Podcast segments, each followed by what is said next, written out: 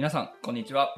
エムラジパーソナリティの岡村成樹です。この番組は長野県南美濃村の現役地域おこし協力隊員が地方移住のリアルや村の様々な情報を発信し、南美濃村を一人でも多くの方に知ってもらうことを目的に始めたラジオになります。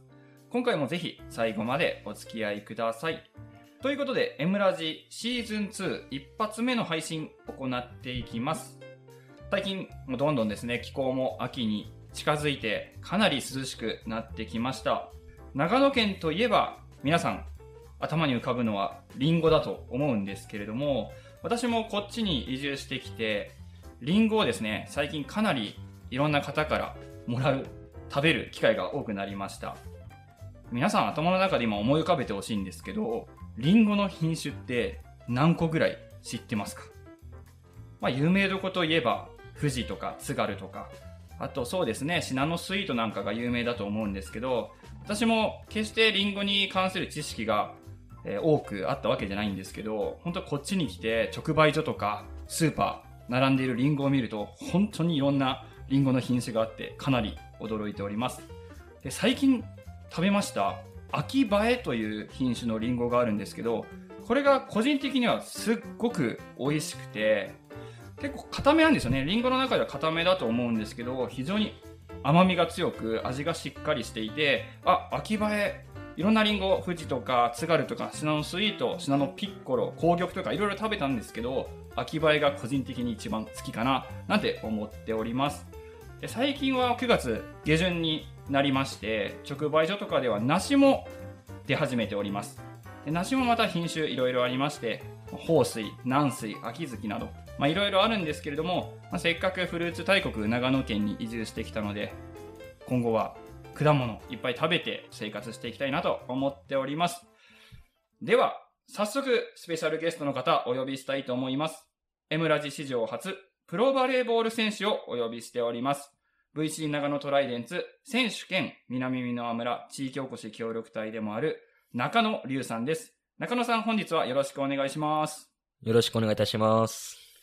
中野さんやっぱりプロバレーボール選手ということで、コートに立ってるとかなりのプレッシャー感じてると思うんですけど、こういうポッドキャストとかになると、どっちが緊張しますか？試合とポッドキャスト。そうですね。まあ、試合ではまあ、かなりの経験を積んできましたし、まあはい、。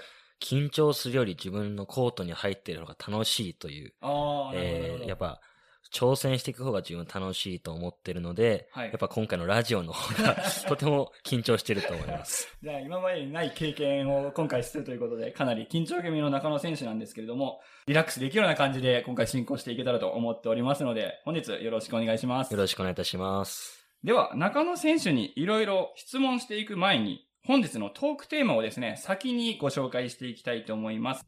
まず本日のテーマなんですけれども、トークテーマ1で中野選手の経歴紹介。まあ皆さん中野選手のことなかなか知らないと思いますので、中野選手の経歴についてご紹介していきたいと思います。で、続いてトークテーマの2で、VC 長野トライデンツ、南美濃村を本拠地とするプロバレーボールチーム、VC 長野トライデンツについて少し触れていきたいなと思っております。で、最後のトークテーマ3つ目ですね。こちらは協力隊としての活動。これから中野隆さん、協力隊としても活動していくと思うんですけれども、協力隊について聞いていきたいと思っております。では、一番最初に戻りまして、中野選手の経歴をですね、簡単に私の方からご紹介させていただきます。1998年8月生まれの現在24歳、埼玉県川口市出身、高校は長野県の創造学園高等学校、現松本国際高等学校に進学。その後、中央大学を卒業後、プロバレーボールチーム、埼玉アザレアで1年間プレーした後、9月からは、ここ南美濃村が本拠地の VC 長野トライデンツに移籍。南美濃村地域おこし協力隊兼プロバレーボール選手として、今後の活躍が期待される大注目の選手です。まあ今回、プロバレーボール選手ということで、身長も高いですよね。身長いくつあるんですか？身長180センチとバレーボール選手としては結構小柄な。180センチでもやっぱりまだ180だと小柄になるんですかね。そうですね。特に自分はスパイカー、ウィングスパイカーというので、はい。えー世界から見ても日本から見てもかなり身長は低い方だと思っております。180はい、でもやっぱちっちゃい。そうですね。実際 VC の中に入ると、180でもやっぱ小柄な方になるんですか？そうですね。小柄ですね。もうほとんどの方はお190ある近くない選手もいますが、はい。もう付近らへんの方ですよね。なるほど、はいな。るほど。じゃあ、そんなコートの中に多分自分とかが入ったら、もう多分首が痛くなるような感じだと思うんですけど。足のサイズっていくつなんですか？足のサイズは28センチです。28センチ。はい。まあ、まあ、なかなか大きい方、あ平均、平均よりちょっと大きいぐらいですかね。そうですね。平均よりは大い。きいと思います。そうですよね。バレーボールはいつから始めたんですか？小学生の3年の終わりぐらいですかね。はい。じゃあ、はい小学校の3年生から、その地域のバレーボールチームに所属したみたいな感じですか？そうです。ジュニアバレーボールスポーツ団体の、はい。えーバグースというチームに所属しておりました。それは埼玉県のチーム。埼玉県のチーム埼です。玉県のチはい。ームに所属していた。バレーボールに出会ったきっかけっていうか、始めたきっかけっていうのは具体的に？そうですね。自分は一応スポーツをやってみたいということがありまして、最初、お父さんの方が野球をやっていたので、まあ、野球に目がいって、はいえー野球を始めようと思ったんですが、母親の方がはい。バレーボールをしていて、そこでバレーボールというものを知り、うんえー始めたお、お母さんが始めたので、バレーボールを始めました。なるほど、なるほど。じゃあお父さんの方は野球、お母さんの方がバレーボールを、まあ、学生時代にやられてたっていうことですかね。そうですね、はい。で、お母さんのまあバレーボールを取って、バレーボール始めてみた。そしたらちょっはいとハマっていったっていう感じですかね。そうですね、はい。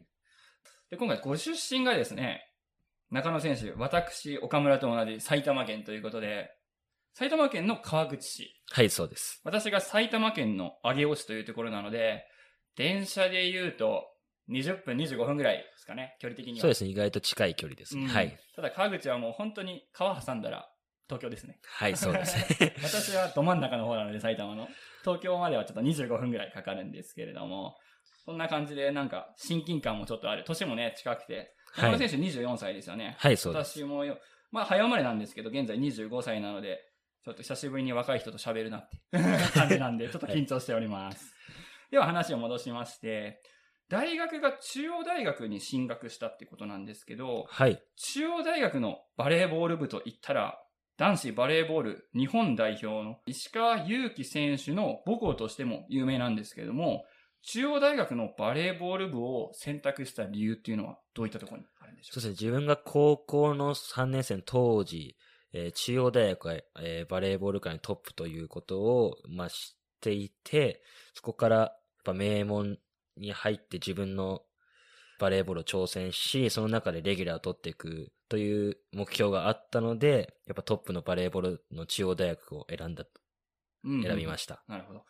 実際中央大学に入ってみて、周りもそれなりの、まあ、トップレベルの選手が集まってると思うので、はい。やっぱり周りのレベルっていうのは環境はかなり高かったです。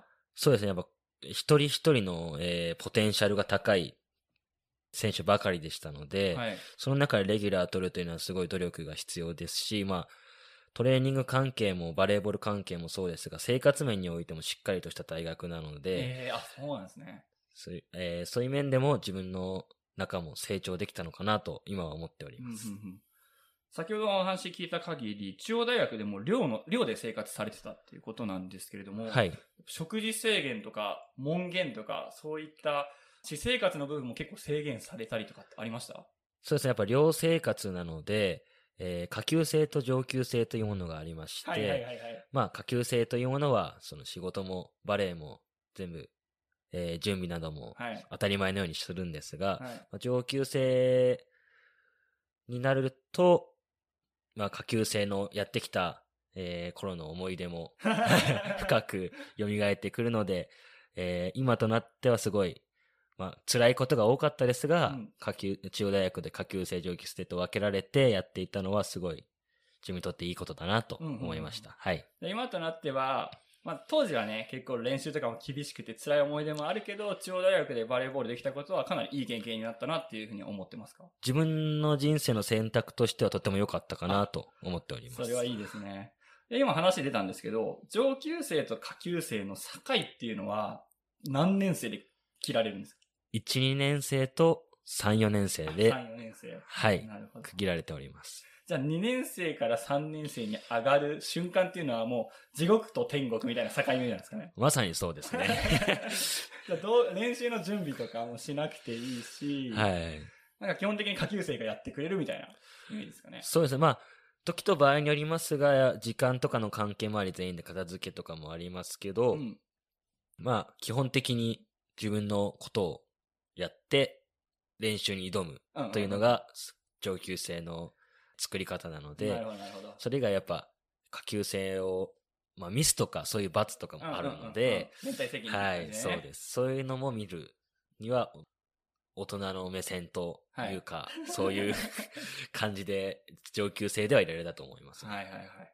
じゃあ結構体育会系というかもう、ビシッとした中ではい。バレーボールをされてたということで。そうですね。はい。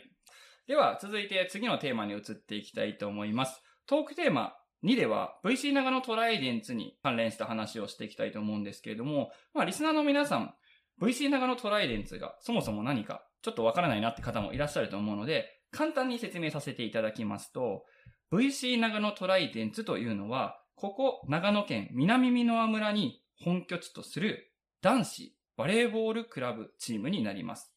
運営は株式会社 VC 長野クリエイトスポーツが行っております。で中野選手は今年の9月、今ラジオ、ポッドキャストの収録しているのが9月30日なんですけれども、9月の上旬に入団が決定して、トライデンツのメンバーになったということなんですけれども、実際どうですか？今、開幕戦に向けて練習とかね、今シーズンに向けて練習いろいろしてると思うんですけど、チームの雰囲気とかコミュニケーションとかそういったものをしっかり取れてますか？やはりもう1ヶ月、ちえー切って開幕戦がありますので、やっぱチームの士気というものは、まあ声もすごい出てて、とても高くなってるなと思うんですけど、はい。まあ、自分の技術的にはまだまだ全然 ダメだなと思ってるので、まだ努力するところがたくさんあると思っております。めちゃくちゃ謙虚じゃないですか。実際練習っていうのは、どこの体育館借りて行ったりしてるんです村民体育館で。かあ、じゃあ南浦のはい。村民体育館、南浦小学校とか南浦中学校がすぐ近くにある、そうですね。村民体育館で練習を行っているという形で、練習って週何回ぐらいのペースであるんですか？えー練習は、えー週、今はもう時期的には7、6、7あるんですけ週6ど、ほぼはい。毎日。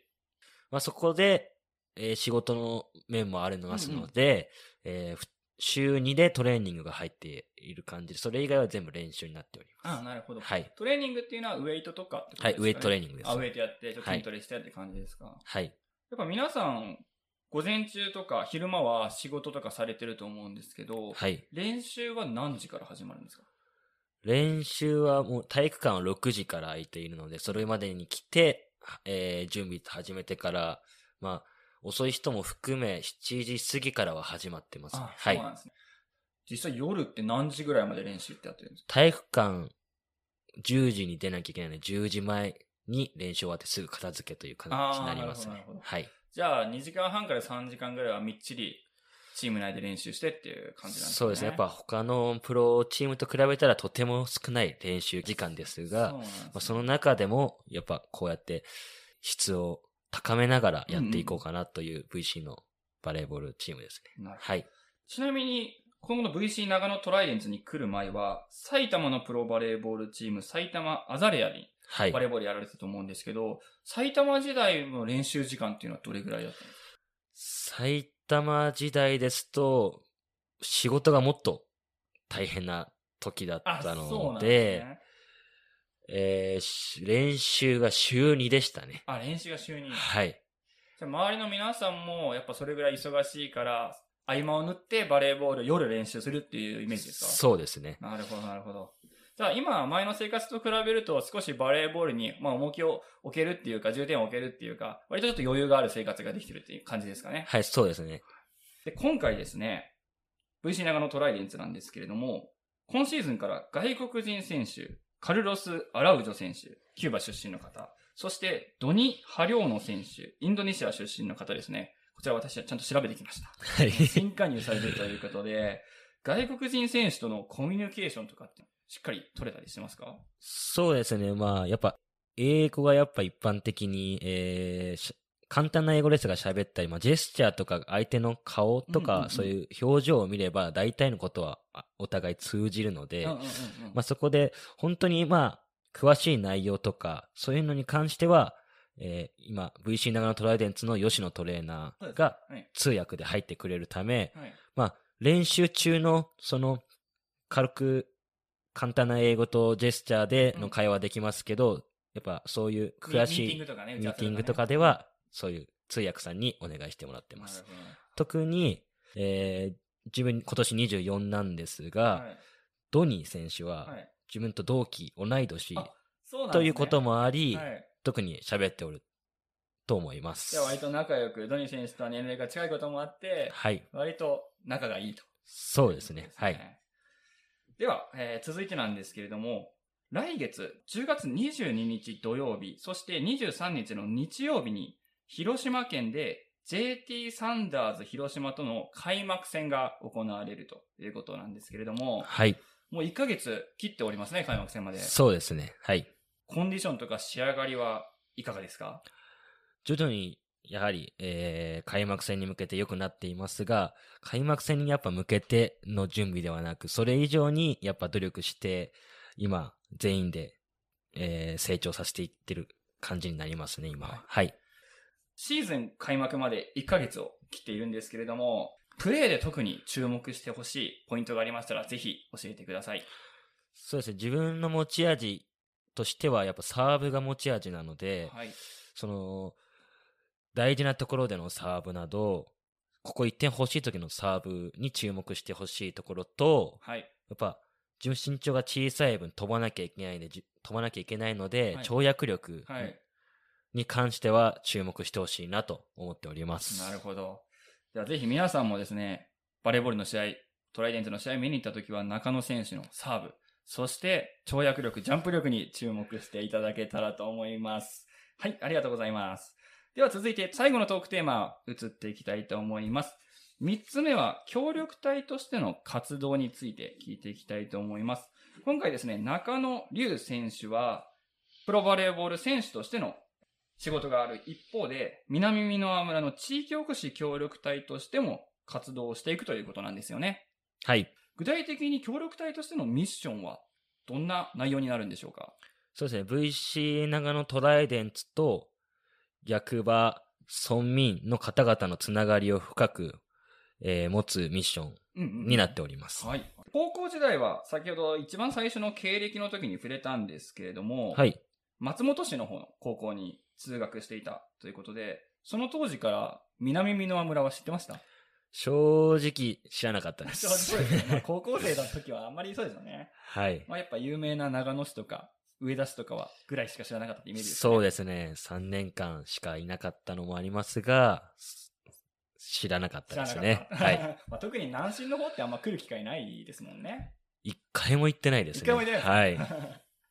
じゃあそんな、まだ南名村に移住してきて3ヶ月程度、はいこ。の中野選手なんですけど、南名村の第一印象はいかがでした？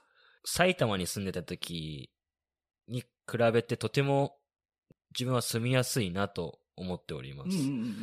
最初、その、まあ、知ってる人からしたら田舎などとか言われてたんですけど、はい自分が行ってみた時には、正直、あ、結構人もたくさんいますし、まあ、車を使えばすぐどこでも行けちゃいますうんそうですねいろいろなものがありますし、とてもなんか賑やかな街だなという感じでした。はい。はい。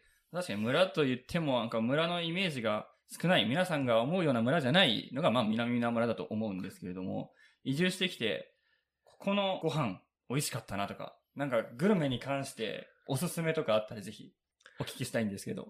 そうですね。結構自分、食べる量がとても見た目と違って多いので、まあ確かに、細いからね、りゅうくん。ははい。とても細いので、いつもみんなにびっくりされるぐらい食べるんですが、自分、何でも本当に好きなので、い。嫌いなものとか特になく？嫌いなもの、まあ苦手なものは一つあるんですが、なんですか？それはトマトなんですけかど、ですね。でも結構、質もそうなんですが、やっぱり量を選んじゃうタイプなので、うんうんうんはい、その、ジャンク系とか、その、ら例えばラーメンの二郎系ラーメンとかね二郎系とか、そういうののが結構好きなので、うんまあここら辺結構意外とあるイメージがあるので、ね。うんそういうのを食べていますね、結構。はい。なるほど、なるほど。まだ、りゅうくん、まあ自分も若いですけど、自分からしたらさらに若いりゅうくんなんで、ただ、私もですね、最近、食がだいぶ細くなってきまして、はい。脂っこいものは徐々に食べれなくなってきてます。あーはいはい。焼肉とかもまだりゅうくんは、まあアスリートってこともあるから、食べ放題だと結構、よっしゃ。いやー、でもやっぱ、正直学生時代に比べると食、べれない？やっぱ一年間普通に仕事だけをしてきたようなものだったので、結構胃が持たないってところもあるんですが、やっぱり最近やっぱスポーツちゃんとしたプロとしてやってると、胃も大きくなるので、うん全然、昔よりは食べれませんが、食べれると思います。はい、ありがとうございます。まだまだ中野選手に質問していきたいところではあるんですけれども、残念ながらエンディングのお時間近づいております。では最後に中野選手から、このポッドキャストを聞いている村民の方、そして VC 長野トライデンツのファンの方に向けて一言お願いします。はい。地域おこし協力隊としてまだまだ、えー企画内容が少ないですが、これからもっと、えー企画内容を増やしていきたいと思っておりますので、えー VC 長野トライデンツの情報、そして役場からの情報をお見逃しなく、そして参加させていただけたらとても嬉しいと思っております。はい。そして、ファンの方々、リーグまで残り1ヶ月を切っておりますが、最初の初戦、JT サンダーズ広島との対戦があります。それまで、えー残り少ない時間ですが、努力して頑張っていきますので、応援のほどよろしくお願いいたします。はい、バッチリ決まりました。ありがとうございます。まず10月22日土曜日、23日の日曜日で、広島県 JT サンダーズ広島との開幕戦がまずありますよね。はい。で、それから、ここ長野県周辺ですと、翌週ですね、10月29日土曜日、そして10月30日の日曜日、山梨県甲府市の小瀬スポーツ公園体育館にて、サントリーサンバーズとの開幕戦が行われます。ぜひ、皆さんで VC トライデンツを応援しに行きましょう。それでは、次回の M ラジでお会いしましょう。最後までラジオを聴いてくれたリスナーの皆さん、そしてゲスト出演していただきました中野龍選手、本当にありがとうございました。ありがとうございました。以上、長野県南美濃村地域おこし協力隊の岡村成樹でした。それでは、さようなら